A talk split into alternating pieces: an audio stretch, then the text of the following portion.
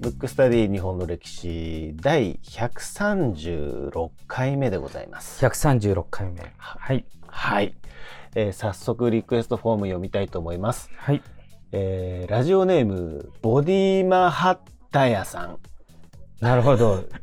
どっか、何かから撮ってるんですかね。どうなんですかカタカナなんですね。はい。どこでこう区切っていいかがわからないんですけども、はいはい。えーボディマハッタヤさん、えーリクエスト人物出来事は欧州藤原氏と、欧州藤原氏。は。い、いつも楽しく聞かせていただいています早くも再開していただきとても嬉しいです復帰1回目が江藤新平というのもなんだかこの番組らしくていいですね笑いと、はい。えーこれからも配信楽しみにしています末永く続けていただきたいので広瀬さん体調もくれぐれもご留意くださいねとはい。ありがとうございます。はいもう本当に皆様にいろいろ体調のことは気遣っていただいて、ねえ、僕本も当ねね。あのー、まあ、むしろ僕が一番直したいぐらいなんで、今頑張ってそうですね。やってますけどもうはい皆さんの念をね、ちょっそうですとねいただきつつ。いただきで、あの、元気もらってますので、すごいありがたいなと思ってます。ははい。ーい。で、今回は、まあ、あの、はい皆さん表題すでに出ちゃってると思うんですけど、はい。欧州藤原氏とは違うんですけど、ちょっはとい名前かぶりのはい藤原の不人をやってみたいなと。で、藤原の不人ははい。聞いたことありました文語は。あのー、ないです。ないですよね。ないですね。これちょっとあの、今までね、ちょっとあの、幕末とかはい。現代寄りだったんで、一気にちょっと時代を古くしまして、はい。奈良時代の方なんです よ。だいぶだいぶ戻ったという言い方が正しいんですかね。うんでもあの、平安時代に、うん。貴族としてこう藤原氏がうわってこういっぱい出てくるっていうのはなんとなくわかる。はい。うん、でその礎を作ったというか、まあうんうん元を作ったのがこの藤原の不人なんです。なるほど。じゃあ今日の、今回のですね、テーマはうんじゃあ藤原の不人ということで、そうですね。行ってみましょうか。はい。はい。でまずね藤原の不人は、まあ、誰の子かっていうことなんですけど昔で言うと大化の改新えー今で言うと一子の乱って一子の変かな、うん、になってると思うんですけどうんそれはなんか聞いたことある文化。ありますね。うんありますよ。そうこの僕でもありますよ。うん、あのどういう感じで覚えてます名前だけ。鎌足さんとか、あそうそうのあたりですよね。覚えてま。すね。うん。うはん、あれがその当時ねあのすごく力を持ってた蘇我氏っていうのをうん。倒すわけですよ。その時に中野大江の王子と中富の鎌足っていうのがこう中心人物で出てくるんですけどで後々中野大江の王子は天智天皇っていうのになるんですね。で中富の鎌足はその時にすごくやっぱ大活躍するんで後々その天皇から藤原の姓を授かるわけですよ。だかはい。ら今までは中富の鎌足だったのが、もう藤原の姓をもらったんで、藤原の鎌足と名乗ったわけですね。うんうんうんうん。それの息子が不人なんですよ。ああ、なるほど。うんだから藤原の不人っていうのは、えまあ、中富の鎌足、まあえーともらったんで藤原の鎌足の子供なんですよ。うんうん。うんで、一応あの、その後、不人が、まあ、この後、えーと話しますけれども、活躍するんで、実は中富の鎌足の子っていうのは何人もいるんですよ。だから、普通はみんな藤原の、す最後藤原氏の姓をもらってますから、全員藤原のなんとかになるはずじゃないですか。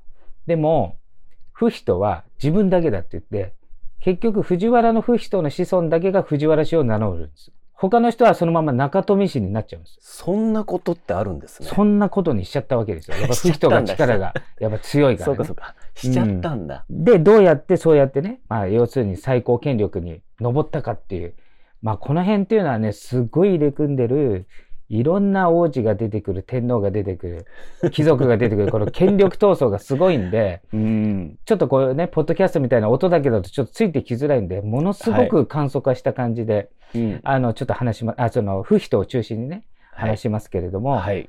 まず、いわゆる大化の改新、まあ一種の変で、勝つわけですね、中野大江の王子が。勝って天智天皇なんですよ。で、天智天皇が晩年、なんと弟の大天の王子っていうのと、兄弟で戦うことになっちゃうんですよ。うん。まあ、し死後かな。しはい死後ですね、ちょっと、うんあの天智天皇の死後。で、通常は、まあ、通常は子供が継ぐケースが多いんですけど、実はこの大天の王子っていうのは非常に優秀で、で、この番組でやったそれがね、人心の乱っていう。で、その人心の乱で、その天智天皇側が負けるんです。負けて、えっ、と、大天の巫女が天武天皇っていう名前で即位するわけです。天武天皇ってなんとなく聞いたことあります。ありますよ。やっぱね、戦いで勝った天皇ってやっぱ強いんですよ。うんじ自分で。勝ち取ってるんでね。うんうん。で、その時に、そもそも、そのじゃあ藤原の不人のお父さんは誰かって言ったら鎌足じゃない。うん。で、鎌足っていうのは、あの、天智天皇と一緒になって戦った人なんで、あの、人種のなんで負けた側なんですよ。だから不人っていうのは実は鎌足の子だけど、負けた側の子なんで、あの、なんていうんですかね、こう、親の光は使えないわけですよ。負けた側なんで。うんなるほど。だからね、うん下級役人から始めて出世していくっていう物語なんですよ。うん。だからね、ちょっと藤原の鎌足の子っていうと、そのまま2世で順風満帆に行ったっぽいんですけど、うん。実はその後の人心の乱の負けた側に ついちゃってるんで、うん。意外とこの人1台で自力で上がってるんですよ。成り上がりって成やつりですね。上がりなんですよ。そう。あの、お父さん有名人なんですけど、成り上がりなんですよ。うんで、それで、まあちょっとちっちゃかったんでね、ちょっと負けた側についたけど、ちっちゃかったけど、別に罪には問われずに、下級役人になるわけね、下っ端の。はい。それで、で、天武天皇っていうのは、皇后、奥様うん、は、後々この方も天皇になる、持統天皇っていうんですよ。はい。史上3人目の女性天皇なんですけど、うん。でちなみに初代天皇は推古天皇っていうね、聖徳太子の時代ですけど、うん。実はね、持統天皇って女性、大体女性天皇っていうのはこの時代のうん。ワンポイント的になるんですよね。まあ、うん力がないけれども、まあちょっとワンポイント的になってるんですけど、この持統天皇って結構力があって、はい。天武天皇も力あったんですよ、あの、旦那の。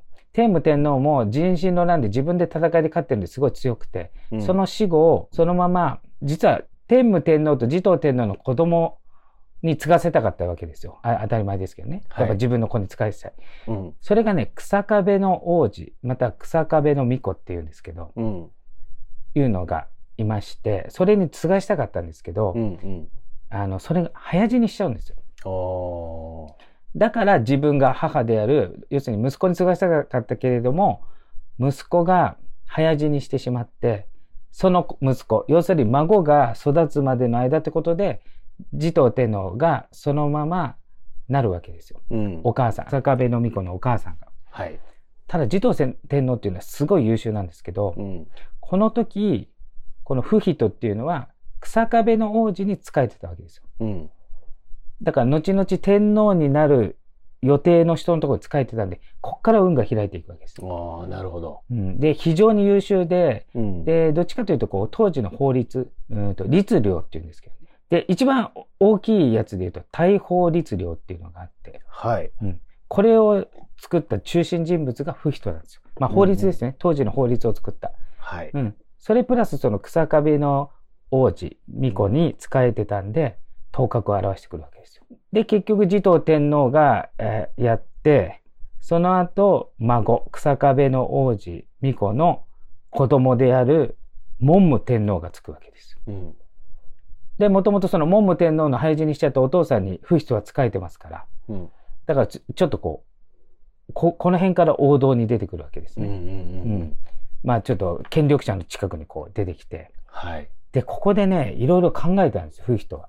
うん。どうしたら自分の権力基盤をね、こう盤石なものにするかってうん。考えたとき、文語だったらどうしますとりあえず自分は時の権力者に近いところまで来たと。うん。けどこれ維持したい。プラス自分の子供たちもこう発展したいわけじゃない。うん。ちょっとね、考えたわけですよ。うん。もうあれじゃないですか。もうやっつけちゃうじゃないですか。やっつけちゃうはね、うん。確かにあるんですよ。うん。やっつけちゃうもこの時代もしょっちゅうああって、はい。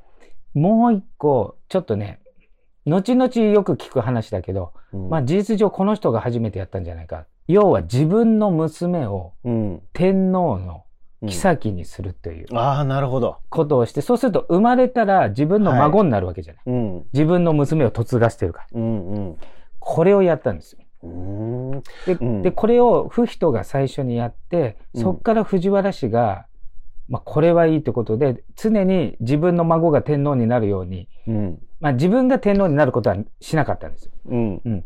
自分の孫が天皇になるようにするのをやったんですよ。それがね、外籍って言うんですけど、はい。あの、し親戚のうん。真の部分が外っていう字なんですけどね。はいうんうんで、なんとこの文武天皇ね、うん。えっ、と、天武天皇と持統天皇の息子の草壁壁の王子の息子。だから要するに天武天皇の孫はい。の文武天皇に、まずね、自分の娘を嫁がせるわけですよ。うん。けれども当時は皇后、要するに、えっ、と、第一夫人ですね。う。うんん。あの、一番、やっぱ何人もこう、いますから、妃は。で、第一夫人はやっぱさすがに一般人はなれないわけですよ。要するに皇族にしかなれないんで、当時はもう皇族同士の結婚ですから。けど自分の娘をこう、嫁がせるわけですよ。それが、なんと、やっぱ子供が産むわけですね。うん。で、この方が藤原の都って書いて、多分、あの、調べたら一応都って読むんですけど、九死とも読むのかもしれないです。これが不人の娘ですね。はい。がまず文武天皇に嫁がせるわけですよ。うん。で、この方は結局この皇后にはなれないんですね。こううんあの、一般、一般人なんで。はい。あの、きえっ、と、皇族じゃないんで。うん。でもこの人は史上初めて、小一位っていうんですかね。あの、要するに貴族の位で最も高いのに任命されて、女性で初めて小一位にもなったっていう、まあ、もう実質上、もうほぼ皇族に近い扱いをされたぐらい、まあ、いい位置に行くわけですよ。うん。で、またね、その後がすごいですよ。藤原不人。うん。まず、文武天皇に初めてこう、自分の娘を嫁がせるわけじゃないですか。はい。で、そこに子供が生まれますよね。うん。そうしたら、不人にとっては孫になるわけですよ。はい。なります。これわかりますね。わかります。これが後々の聖武天皇なんです。あの、ん奈良の大仏をは作った聖武天皇。うん。後々ね。まうあ、んこれあの、不人が死んでから天皇になったんで、その時は天皇ではないですけど、うん。聖武天皇。なんとここから、うん。聖武天皇に自分の娘を嫁がせるんですよ。おお。いいですか聖武天皇のお母さんも自分の娘なんですよ。おお。むちゃくちゃな、ウルトラ C みたいな話ですね。そうなんですよ。自分の娘が産んだうん。子供に自分の娘を嫁がせるというう、んうんうんものすごいことをやったわけですよ。うん。すごいですね。すごいでしょ。だから文吾のが娘がいたとしたらね、はい。娘の息子にさらに文吾の娘を嫁がせるという。年齢もね、そう。ね、まあ当時はね、一夫多妻とはいえ、なかなかのまたこ血も濃いですね。濃いなんのかをしたわけですよ。ね、そうやってもうね、盤石にしていくんですけど、て、それが、その不人の子供っていうのが光明子って言って、はい。後々光明皇后って名前で、うん史上初の皇族以外の皇后になるわけですよ。で、この方もね、結構有名で、うんその聖武天皇と、聖武天皇っていうのは、あの、仏教をね、ちょっと手厚く保護して、まあ、大仏作ったりして、このね、光明皇后もその人々を、なんかこう、治療する院を作ったりとか、はい、そうういう人なんですけど、いうん。これ、嫁いだ聖武天皇が、うん。まあ、要するに自分のお父さんの孫なんで、はい。だから、孫に、うん。な、な、ちょちょっと言い方がちょっと難しいですけど 難しいですね。自分のお父さんの孫に嫁いだっていううんうんことなんですよ。 うん。ちょっと、今の僕たちの価値観だとで、もう全然ありえない。もうぐちゃぐちゃにちょっとなりますぐちゃねぐちゃ。うんで、こうやって不人は、うんまあ、なんていうんですか、この天皇の力。で、さ最初に言ったように、当時っていうのは人心の乱で、うん。あの、天武天皇が勝ってから天皇になってるんで、うん。珍しくこの時代って天皇の力が強い時代だったんですよ。はい。あの、他の時代って、あの、まあ、前後ね、まあ、平安時代にしても、あの、意外と天皇はちょっと飾りで他の豪族が強かったりするんですけど、うん。だからこの天皇が強い時に、あえて天皇に自分の娘を嫁がして、うん。自分が後々権力を握るっていうことで、うんで、結局、不人の男の子たちは、うん。そのまま自分の妹とか、うんお姉さんが天皇の妻になってますから、そのまはまい出世していくわけですよ。う。うんん。それで一族もろともこう出世していくっていうね。 うん。なんか仕組みを作りましたね。そうそうそうそう。で、しかもなんか、まあ、ちょ、当時の感覚はどうかわかんないですけど、はい。今の感覚で言うと、ウルトラ C もウルトラ C じゃ ない。そうですねう。ん。すごいですうねん。これをやったのが不人。うん。いやーまあ、でも結局それをしたからこそ、の藤原氏っていう。そうそうそう。で、しかも、まあ、これぐらそうでいすねうんやったので、もう、不人のところだけが藤原の姓を名乗ってよくて、うん。うん他他の鎌足の子供たちは中富姓になったと。うんうん。で、いずれ、まあ、これね、あの、結構、後々ね、この子孫たち、不人の子孫たちも大体似たようなことをすするわけですよ。はい。で、権力を握るんですけど、うんそうすると、不人みたくね、自分の兄弟とは別格ですよってことで、うん。あさっきも言ったように、兄弟は中富姓だけど、自分たちの子孫は藤原姓でいくと。それと一緒で、後々その不人のむあ息子たちっていう代表的な4つの、4兄弟って言った息子がいるんですけど、はい。このうちの1人だけが発展して、1つの家だけが。うん。これが後々、もう藤原氏じゃなくて、えっ、と、五石家と呼ばれる、もうはね、いはいその家からしか摂政関白は出ないようにしたんですよ。うん。うん、で、それが、えっ、と、結局藤原姓をやめて、うん。一条、二条、九条、近衛、高塚さんになるわけでうすよ。ん。うん。だから藤原姓はそこでなくなるっていう感じですね。うん。でも、あれですよ。でも結局そこで、ウルトラ、 ウルトラ C を連発しながらも、うん。結局後々の時代に中心人物的なところへしっかりとしっかりと行くんですよ。だから行、くっていうことですよ次ね。の時代の平安時代も、ほぼ藤原氏の時代ですから。うんう。ん。それはもうこうやってもう天皇に、うんもう立て続 けに送り込んでみたいすごいな。ですすね。ごいですよ。ううんんこれを不人がやったっていうことなんですよ。フヒトさんは大功績ですね。大功績で すよ。だからその後の時代、ここまで濃いことやってないんじゃないちょっと僕も全部調べたわけじゃないですうけど。ん。いや、だからね、ふ普通って言い方はちょっと変ですけども、あの、うんこういうことをこの人はやったよっていう、なんか、うん、こう、名詞代わりみたいな、わかりやすいものがありますけども、うもん。うフヒトさんは、うん。あ子とは孫、繁栄ですそうです。ね。だから多う分、すごい年齢まで、もまあ子供ができるううん。うん。じゃないとこういうことできないわけじゃないですそうですよね。か。うん。すごいなすごいんですよ。うん。なんでこれちょっとマイナーなんですけど、うんちょっと後々の藤原氏の時代の、はい。まあ元になったのと、あとちょっと権力、えっ、と、の、つかみ方が面白かったんで、うんうんちょっとこの番組でちょっと取り上げました。ユニークですね。そうそうそう。 ちょっとびっくりなんですけど。びっくりですね。あの、前回、前々回は、日本人は知っといた方がいいよっていうところからでしたけど、 はい。いきなりもう全然変わって、全然変わってね。はい。ちょっと興味ある方はね。ね、ちょ興っ味とある調べていた方だいね、てぜひちょっと、はい藤原の不人さんのはい功績を、はえい。ーぜひ調べていただければなとはい。思います。えー今回のテーマは、藤原の不人でした。むくむくラジオだべむくむくラジオだべむくむくラジオだべ